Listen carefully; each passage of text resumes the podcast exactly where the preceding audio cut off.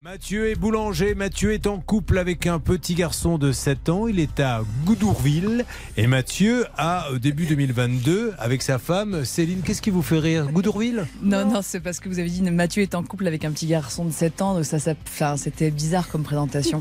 Ah j'ai dit ça, alors je suis désolé. Ah, C'est la confusion. Non, mais voilà, mais Mathieu est en couple et ils ont un petit garçon de 7 ans. ben- Ah ben j'avais pas du tout compris ça, moi je pensais qu'il vivait avec un petit garçon non, de 7 ans. mais- non, C'est pas le cas Mathieu.